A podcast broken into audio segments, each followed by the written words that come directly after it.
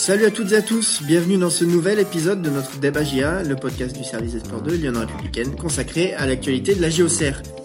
Comme d'habitude, vous allez retrouver notre traditionnel débat qui sera suivi des coups de cœur, coups de gueule, des réponses à vos questions. Et pour finir, je vous dévoilerai le nom du vainqueur des deux places pour AGIA Saint-Etienne le 11 novembre prochain. Alors pour ce 11e épisode de la saison, je suis avec notre duo de journalistes du service des sports, Julien et Benoît. Bonjour messieurs, comment ça va? Salut Hugo, salut à tous. Euh, bah écoutez, euh, douche froide à la baie des Champs, hein, où il a plu copieusement et puis ça a fini de rincer euh, les, les espoirs au Serrois euh, face à Dunkerque.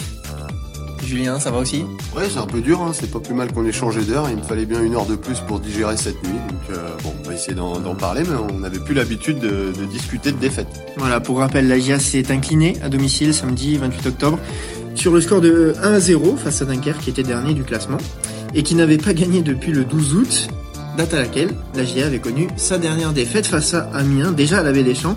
Et un but qui arrivait tard, parce qu'il est arrivé à la 96e minute. Un résultat donc décevant pour les Auxerrois qui ont pourtant largement dominé cette rencontre, ce qui nous amène à nous poser la question suivante. La défaite de l'AGIA face au dernier Dunkerque est-elle inquiétante? Benoît, je vais demander une petite prise de température pour commencer. Euh, un petit peu inquiétante sur l'inefficacité euh, offensive.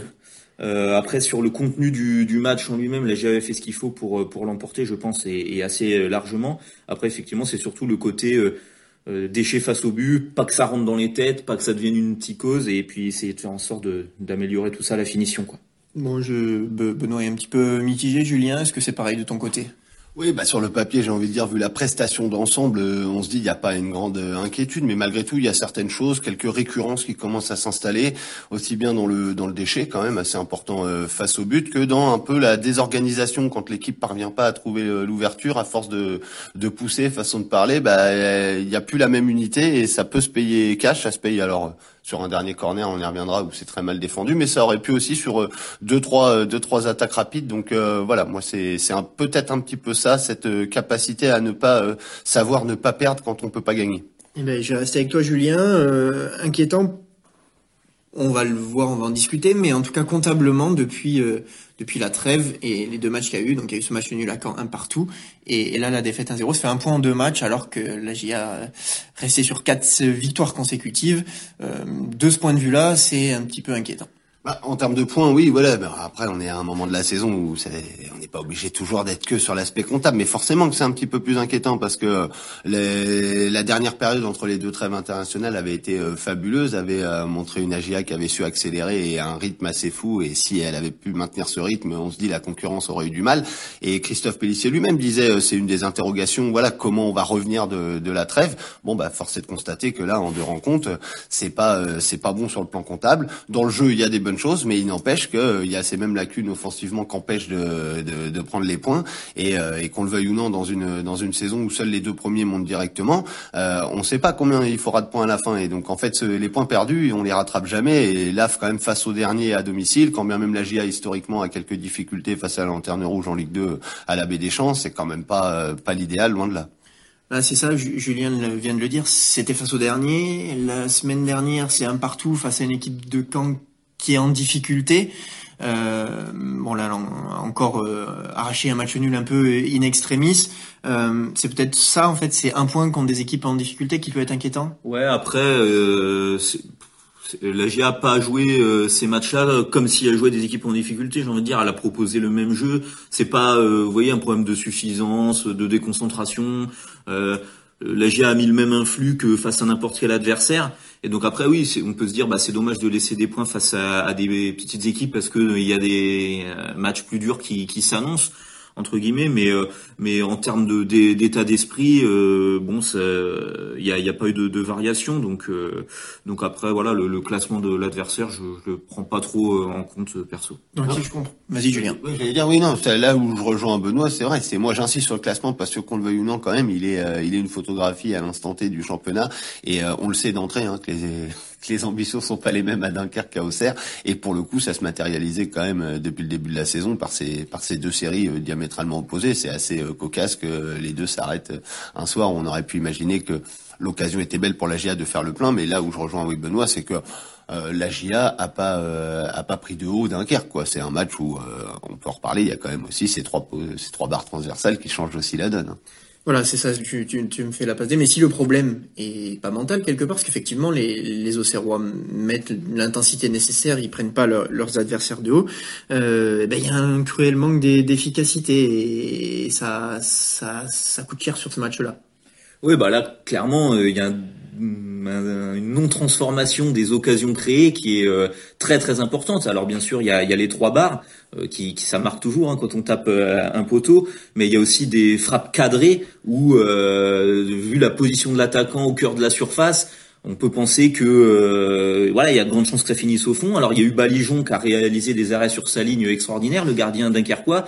Il y a aussi eu des, gros ratés quand même, euh, des frappes hors cadre. Je repense à Perrin, je repense à Ravelosson où là quand même, euh, là on peut pointer un, un, vrai défaut de finition parce que euh, c'est euh, un déchet technique ou de, ou de, de sang-froid hein, des fois de mettre un gros pétard alors que, que le but euh, est, est, quasi vide. Donc, donc effectivement ça, ça coûte cher à la fin, tout ça mis bout à bout.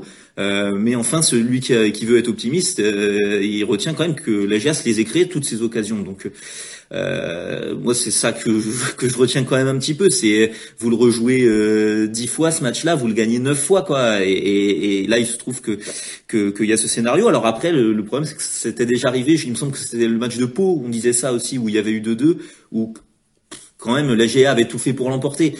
Donc on domine, on a les occasions, puis euh, à la fin, on se fait, on fait crucifier. Donc euh, ouais, ouais, mal à la tête ce soir.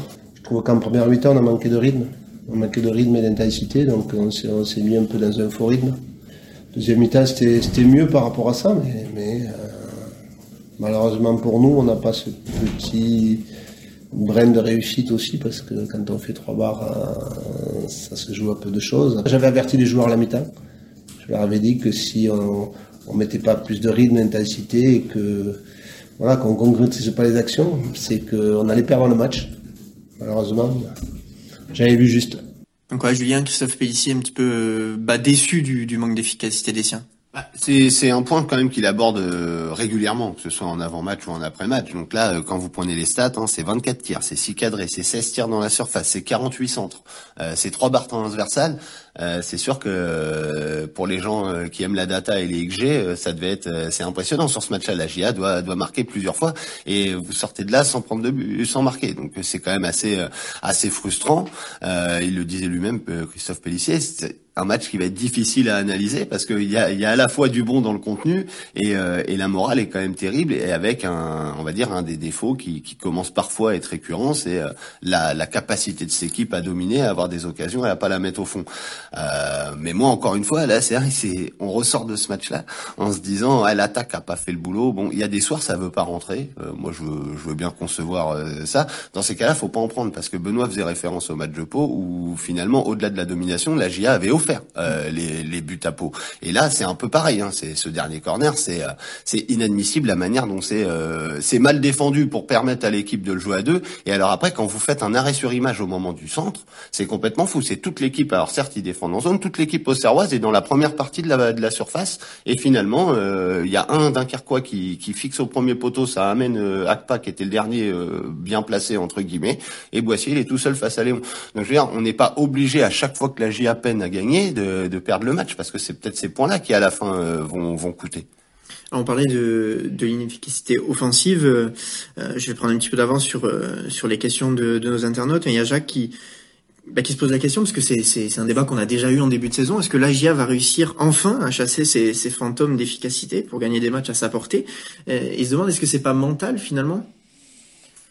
Euh, après oui, bah, sur un attaquant euh, qui marque pas depuis longtemps, ça peut commencer, on le dit, ça peut commencer à peser. Là, euh, pour prendre un exemple, Aïe, ça fait quatre matchs qu'il a pas marqué. Euh, déjà en début de saison, il le disait, euh, il avait mis un petit peu de temps avant de débloquer son compteur. Ça lui avait fait du bien de mettre ce doublé à Bordeaux. Donc vous voyez, c'est des c'est des choses comme ça, des séries où vous avez l'impression que vous n'allez pas pouvoir la mettre au fond. Là, ça peut, ça peut jouer. Après, je pense que bah, c'est, un travail de confiance devant le but, bah, notamment la, semaine à l'entraînement, hein, se mettre dans les conditions de, de la réussite. Euh, pour pour bah, être être déterminé et confiant le le week-end en match. Donc euh, Euh, après la question c'est est-ce que ça va être euh, préjudiciable, c'est ça, c'est euh, non Est-ce qu'ils vont réussir à chasser leur, leur fantôme À chasser les doutes, oui. Bah c'est c'est des fois c'est un peu des des cycles. Euh, vous avez des fois l'impression aussi que tout rentre, que tout va bien. Donc ah, parce que c'est ça, Christophe Pessier le disait en, en avant match. Euh, il faut rester mesuré aussi. La GIA est la meilleure attaque de, de Ligue 1, donc ça veut dire que l'efficacité, elle arrive à en trouver à certains moments. Et, et Julien, je te pose la question de Anne, c'est est-ce que c'est finalement une efficacité inefficacité offensive ponctuelle ou aussi la GIA est tombée sur un bon gardien? Bah, c'est un peu tout. Il y a des soirées déjà la malchance quand même. Hein, trois barres. Euh, je veux dire ça, ça, voilà, c'est quand même pas ça. C'est pas pas tous les soirs que ça ça arrive. Euh, Balijon, il fait pas mal de d'arrêts sur sa ligne, euh, un peu spectaculaire, arrêt réflexe.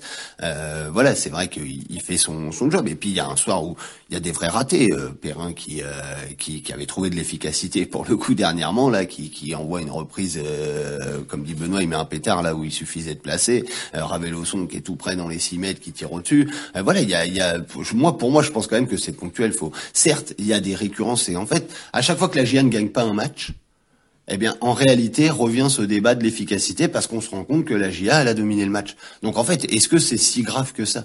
Parce que c'est-à-dire que même les mauvaises soirées de la GIA, la morale, c'est que la GIA avait fait ce qu'il fallait pour gagner.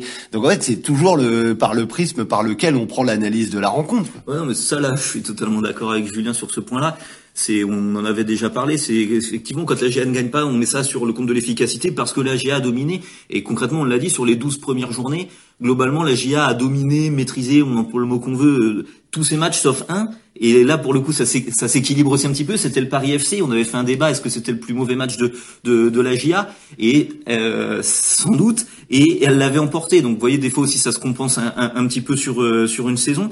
Mais mais pour dire qu'effectivement quand même globalement dans sur l'ensemble des matchs, la GA est plutôt euh, dominatrice. Mais d'ailleurs, pour compléter votre propos, on, a eu la Sinayoko qui, qui bah forcément regrette ce, ce manque d'efficacité, mais, euh, mais qui est pas non plus pessimiste euh, particulièrement. On a manqué d'efficacité. Pourtant, on y a mis toute la volonté, mais il y a des fois, c'est comme ça.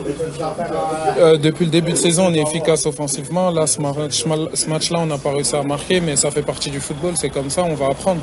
Et on va permettre, ça va nous permettre de nous replonger dans le travail et de repartir de l'avant. Ouais, Sinsineko le dit, il faut repartir de l'avant et, et lors de la première série avec un petit peu de manque d'efficacité de la GIA, ils avaient su le faire pour enchaîner euh, un certain nombre de, de victoires. Donc, euh, euh, espérons pour pour les Océrois qu'ils vont y parvenir. Ouais, bah ouais, parce que là, c'est intéressant d'écouter Sinayoko qui a pas l'air abattu. Et puis, vous savez, bah, on vous envoie un attaquant après un match où ça a pas marqué. Vous dites, bah alors, qu'est-ce qui s'est passé? Vous n'avez pas réussi à mettre au fond et tout. Pour prendre son cas à lui, c'est quand même assez exceptionnel. Il, sa meilleure opportunité, lui, il fait partie de ceux qui ont touché la barre il fait un contrôle, il se retourne dans la surface, il frappe du gauche en première intention et tout. C'est euh, la preuve justement d'un attaquant en confiance. On parlait de doute, d'inefficacité. Lui, ça prouve qu'il est bien en confiance en ce moment. Euh, il trouve la barre. Donc voilà, pour lui par exemple, euh, faut pas qu'il se mette euh, au fond du saut après ce match-là. il est quand même plutôt sur sur la bonne voie en ce moment. Donc il a fait une frappe aussi en dehors de la surface sur une course tranchante. Il avait enchaîné dans la foulée, qui avait mis à contribution Balijon. Il aurait pu marquer aussi sur cette occasion-là. Voilà, donc euh, donc euh, on voit que lui, à la fin du match, on parle beaucoup là, est-ce que les joueurs sont touchés, etc. Lui, il a un discours plutôt positif en disant bon, euh, voilà, ça, va venir les, les, prochains matchs et depuis le début de la saison, quand même, on est on est plutôt efficace, donc ça montre quand même un certain état d'esprit plutôt plutôt positif, même si évidemment, comme disait aussi Christophe Pellissier, ce match il fait mal à la tête parce que vous vous dites mais comment on a pu ne pas le gagner et comment on a pu le perdre surtout. Alors je vous rappelle le, le, dé, enfin, le thème de ce débat GIA, donc la défaite de l'AGIA face au dernier Dunkerque est-elle inquiétante? Pour l'instant, on a listé un petit peu les, les, les, éléments qui peuvent être inquiétants, mais il faut rester quand même mesuré. Ce n'est que la deuxième défaite de la saison de l'AGIA, Julien. Voilà, la GIA fait, fait pour le moment une très belle saison. Alors forcément, à l'instant T, c'est pas une belle opération, mais euh, faut pas tout remettre en cause juste pour cette rencontre-là. Surtout que pour toutes les raisons quand même qu'on vient aussi d'évoquer, euh, la GIA, la fait un bon match d'ensemble, euh, avec énormément d'occasions, énormément de situations. Euh, c'est pas comme si euh, elle avait pas réussi à inquiéter Dunkerque la lanterne rouge et en plus prenait le but en fin de match. Oh là, ça aurait été terrible le bilan. Là, bon, bah comme dit Benoît vous pouvez le jouer dix fois. Je sais pas s'ils le gagnent neuf fois, mais en tout cas, oui, ils vont gagner beaucoup plus souvent que Dunkerque. pas pas le perdre dix fois quoi. Bah, voilà, c'est certain. Donc euh, non, il n'y a pas il y a pas de drame. Et là, c'est vrai, on est toujours et c'est normal. C'est euh, vous savez la déception est toujours à la hauteur des attentes.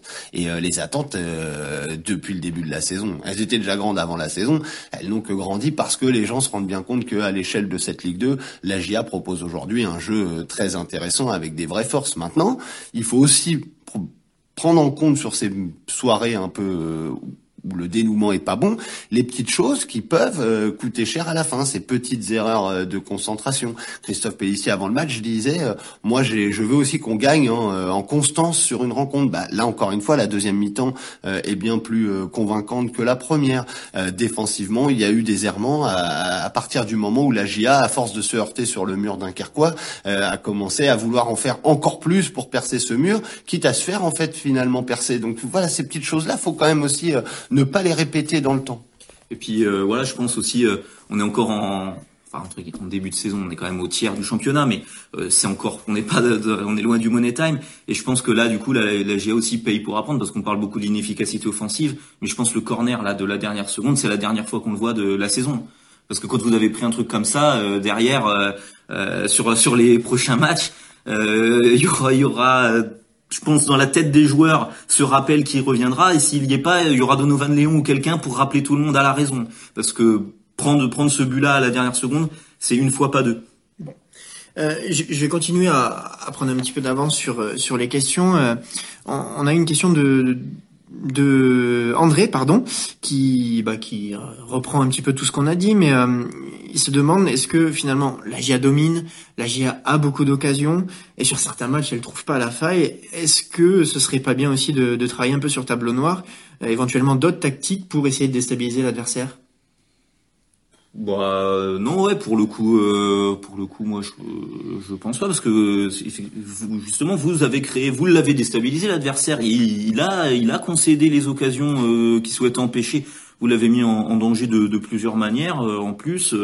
Euh, voilà le danger venait un peu de, partout. Donc non je pense là c'était ouais c'était plus sur sur un constat d'efficacité de, devant le but. Mais en soi dans, dans la mise en danger de l'adversaire la, création de situation c'était plutôt intéressant parce que là, pour revenir à la question, moi je comprends la question, mais pas sur ce match-là en réalité. C'est euh, si, si vous êtes sur un match où vous êtes en difficulté, alors au PFC par exemple, ça a souri, mais si à la limite au PFC ça avait pas souri qu'à un moment du match vous vous essayez de changer pour euh, inverser le rapport de force, ça ça s'entend. Mais là, oui, le rapport de force, il était, euh, oui, il était nettement en faveur des Auxerrois samedi soir contre contre Dunkerque, et je suis pas certain que c'est un changement de tactique sur ce match-là qu'aurait qu'aurait servi. Bon, et eh ben ce sera le, le, mot de la fin. Merci à, à tous les deux pour ce débat. Je vais, euh, ben, je vais pour, euh, poursuivre avec, euh, avec beaucoup de cœur et coup de gueule. je vais commencer avec toi, Julien. Est-ce que tu as un, un coup de cœur ou coup de gueule à, me proposer Bon, on en a déjà un peu parlé, mais euh, moi j'aurais voulu faire un coup de cœur pour la Sinayoko, mais vu que la soirée est pas euh, positive, je vais plutôt faire le coup de gueule. Et euh, Benoît l'a dit, c'est une fois mais pas deux. Ouais, ce corner, c'est juste pas possible. Je veux dire, il y a, y a, rien de réussi là-dessus. tout le monde ne revient pas pour se placer. la zone auxerroise, elle est, elle est ratée, elle est pas au bon endroit. Ils sont encore plus perturbés une fois que c'est joué à deux, où tout le monde réagit dans la catastrophe et puis personne n'arrive à garder son calme et un placement un peu cohérent qui ferait que Boissier serait pas tout seul au second poteau. Donc ouais, moi, moi j'insiste. Hein, pour moi, le mot d'ordre, c'est ouais, quand vous pouvez pas gagner un match parce qu'il y a des faits de jeu qui font que ça, ça veut pas sourire. Faut pas le perdre. Et là, vraiment sur le coup, ils l'ont vraiment euh, servi sur un plateau d'un quart quoi. Bon, au final, ce sera, ça aurait été un double coup de gueule parce que tu auras pris le, le relais de Benoît juste avant et on notera le, le petit clin d'œil à Lassine Sinayoko, auteur d'un, d'un bon match. Benoît, est-ce que tu as un coup de cœur ou un coup de gueule à nous proposer?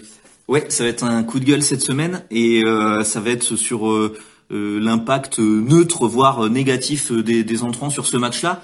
Euh, autant on, le souligne les semaines où ça marche bien, euh, le fait que les changements apportent à l'équipe. Et là, la GIA avait fait un gros premier quart d'heure de deuxième mi-temps et commençait à avoir besoin d'un second souffle. Il y a eu ce coaching vers la 65e et là les, les entrées n'ont pas permis à la GIA de, de, de, remonter d'un cran, de, de, de, poursuivre sur, sur la même dynamique. Et on a vu des entrées, euh, même certaines un peu ratées, comme aussi en celle en fin de match de, de euh, malheureusement, voilà, je le, je le pointe lui du doigt, mais euh, avec une entrée catastrophique qui, qui offre direct une occasion à Dunkerque. Donc, donc voilà, pour dire que les entrants n'étaient pas forcément dans le, peut-être dans le bon dans le bon tempo pour rentrer sur euh, sur ce match-là et du coup ça a pas permis de, faire la différence en fin de match. C'est c'est dommage. Bon, là où les titulaires ont été un petit peu inefficaces, euh, espérons que que cette cette entrée également inefficace de la part du banc euh, ne sera qu'une qu'une fois et que ça se reproduira pas. Euh, allez, maintenant on passe à votre moment, celui où Julien et Benoît répondent à vos questions après cette douzième journée de Ligue 2. J'en ai déjà posé quelques-unes. Et je vais continuer, Julien, je vais te, l'adresser avec une question de Yves. Benoît en a parlé un tout petit peu tout à l'heure, euh, mais il se demande quel est le poids de Florian Hayé sur, euh, sur un tel match. Parce que bah, finalement, il y a eu une avalanche de sang dans la surface, il n'a pas coupé une seule trajectoire. Alors je vais rectifier, il en a coupé une. Euh, qui, qui c'était une grosse occasion d'ailleurs. euh, Arnaud Balijon a, a été l'auteur d'un arrêt réflexe, mais il estime voilà, que ça devient un petit peu récurrent son manque de poids. Bah, ça a du poids euh, dans la surface euh, face au but certainement. Après, il a un poids quand même naturel euh, sur sur la charnière adverse. On le dit souvent, c'est que en réalité, c'est ça fait partie de ces attaquants qui se battent, travaillent un peu de l'ombre. Mais c'est vrai que euh, on peut pas juste souligner le travail de l'ombre d'un attaquant. Il y a un moment, il faut le voir et il faut le voir dans la bonne position. Et, et si c'est le cas, il faut aussi que ça aille au fond. C'est comme ça qu'on juge un attaquant. Donc c'est sûr qu'actuellement, Florian Hayé a pas pris la plénitude de de ouais, de son potentiel à Auxerre. Et c'est encore une fois, on en parlait la semaine dernière. Le débat était quand même sur l'attaque euh, auxerroise. Donc euh, il y aura des solutions, ça peut tourner. Euh, Christophe Pellissier l'a dit lui-même. Hein, J'ai six joueurs pour quatre postes, donc voilà, ça, ça peut, ça peut tourner. Mais c'est aussi ce qui est intéressant, c'est on se demande si c'est un problème l'attaque de la GIA aujourd'hui. Donc avec 24 buts en 12 matchs et alors que Aye, Oneu, Sinayoko et Aude Camara peuvent encore mieux faire. bon, voilà, c'est c'est quand même pas un drame non plus. Bon, eh bien, merci euh, Julien. Je vais, euh, je vais continuer un petit peu sur euh, un sujet qu'avait évoqué Yves, la- l'avalanche de centre dans la surface. Euh, et c'est Patrick là qui nous pose euh, cette question euh, avec cette multitude de corners. Donc Julien, t'avais dit c'est 48 Centre, ouais, pas corner. 48 centres, pardon. euh, oui, donc Patrick il dit multitude de corners, 200 dans la surface. J'avais pas fini la question. Euh, pas une seule tête cadrée de la part des, des Auxerrois. Est-ce que euh, bah, elle manque pas un petit peu de, de joueurs de tête? Ah ouais, c'est- bah c'est c'est c'est possible. En tout cas, c'est pas aussi ce qui est recherché. Hein. Il y a beaucoup de centres qui sont euh, qui sont mis à ras de terre ou qui sont mis euh, euh, dans le dos de la défense. Euh, c'est plutôt les zones qui sont cherchées plutôt que. Bah, vous voyez, Dunkerque, ils ont un attaquant pivot glandouillé. Ils savent qu'ils peuvent euh, compter sur lui dans le jeu aérien, par exemple. Euh, nous, c'est pas trop euh, ce que re- ce que recherche la GIA. Après, il y a des joueurs qui sont capables, hein, qui sont bons de la tête. On l'avait dit, euh, il y avait eu un but d'Oneiwu euh, contre Pau sur un centre second poteau de, de Perrin. C'est un attaquant qui a un bon euh, jump, une bonne une bonne détente, un bon timing. Mais après, effectivement, on n'a pas euh, le joueur qui va dominer sa, sa défense centrale. Et par exemple, sur ce match-là, c'est vrai que la défense centrale euh, dunkerquoise, avec notamment son Ganté, a enlevé beaucoup de ballons et a été dominante. Donc euh, c'est c'est plutôt trouver trouver des zones, trouver euh, c'était ça qu'elle que cherchait un peu la GIA. Oui, parce qu'on dit on l'a pas, on l'a pas parce que aussi on l'a pas cherché Voulu, euh, quoi. pour ça, parce que pour revenir à la question finalement d'avant de Hayé, on se dit il prend pas les ballons de la tête. En même temps, euh, c'est pas non plus, euh, c'est pas Olivier Giroud, hein, Hayé. Donc quand vous le recrutez, vous le savez bien. Donc oui, il doit faire un peu mieux, c'est certain, euh, sur les centres aussi. Mais bon, si vous vouliez un joueur qui met euh, des coups de tête, eh ben vous prenez Giroud. Hein. Eh ben merci Julien. Euh, allez, on va prendre une nouvelle question de de Patrick euh, qui en a posé pas mal euh, sur cette semaine. Est-ce que est-ce que l'inefficacité offensive vue hier va rebattre les, les cartes offensivement? Ah ouais, bah c'est c'est un peu ce qu'on ce qu'on disait déjà la semaine dernière. Hein, où le débat GIA c'était sur sur cette concurrence en attaque. Euh, là, on voit qu'il y avait encore un, un changement qui a été fait au, au- dans le 11 de départ. C'était Sinayoko qui, qui avait été préféré à, à Oneiwu. Euh, donc euh, il y, a, y a des choix différents, c'est selon un peu selon les, adversaires aussi, selon l'état de forme du moment, la confiance, selon les qualités des, des uns et des autres. Euh, après, est-ce que ça peut être lié à l'inefficacité? Ça peut, si euh, effectivement vous il y a, y a un peu de solutions euh, dans ces cas-là. Votre attaquant euh, est en manque de confiance, marque pas. Soit vous lui montrez justement que vous croyez en lui et vous, vous le remettez de match en match. Soit, bah, à un moment donné, vous laissez aussi, vous le faites un peu souffler lui. Ça peut, ça peut lui faire du bien, puis donner la chance à, à quelqu'un d'autre. Ça après, c'est, c'est, tout le travail du coach. C'est, c'est la semaine à l'entraînement, etc. Nous, c'est vrai qu'on voit les choix de, de l'extérieur au moment où on découvre la, la, la feuille de match, mais euh, les choix ils s'expliquent partout par, par le travail au quotidien. Donc, euh, donc après, voilà, euh, peut-être. euh, l'efficacité sera, sera un critère euh, numéro un euh, selon, euh, selon les, les difficultés du moment. ouais. Voilà, j'ai envie de dire, il n'y a qu'une seule personne qui, qui, le sait si ça va rebattre les 4, c'est Christophe Pellissier. Ce qui est sûr, c'est, on l'a dit la semaine dernière dans le débat c'est qu'il a des solutions. Il y a, il y a du choix. Ouais. Je vais terminer avec une question d'Alex, Julien, que, que je vais t'adresser. Euh, il estime que la faiblesse défensive sur les coups de pied euh, arrêtés est criante. Euh, bon là, en l'occurrence, la a pris le but sur coup de pied arrêté. Euh, et il, se demande est-ce qu'elle doit pas repasser en, en un contre un finalement euh, plutôt qu'en défense de zone? Bah ça c'est pareil, hein, c'est des choix euh, du coach. C'est quoi quand il est arrivé je, je, crois que les joueurs eux préfèrent euh, préfèrent la zone, donc euh, je crois que c'est ça les met dans un confort et c'est aussi peut-être pour ça que le staff les laisse comme ça. Est-ce que moi personnellement, je suis un peu de la vieille école, ouais, je, suis un peu d'accord. quelque part quand vous passez en en endive, eh bah ça responsabilise tout le monde. Quand vous voyez le dernier corner, vu que c'est notamment un mauvais replacement de certains joueurs, si chacun avait son gars, je peux vous dire ils auraient été obligés de se replacer parce que celui qui était tout seul, on aurait su à qui il était.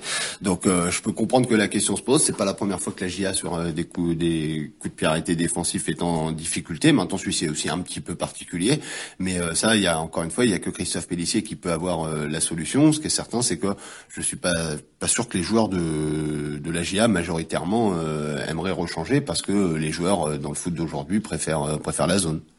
Eh ben merci, merci à tous les deux, puis à vous qui avez posé de nombreuses questions cette semaine. C'est maintenant l'heure pour moi de vous dévoiler le nom du vainqueur des deux places pour AGA Saint-Etienne le 11 novembre prochain. Et j'adresse mes félicitations à Thierry, Thierry Cheret qui, qui remporte ces deux places. Voilà, je vous remercie tous les deux d'avoir animé ce débat. Cet épisode est terminé. Euh, comme d'habitude, n'hésitez pas à réagir sur nos réseaux sociaux. Bonne semaine à toutes et à tous et à très vite pour de nouvelles aventures. Bonne semaine, à bientôt. À bientôt.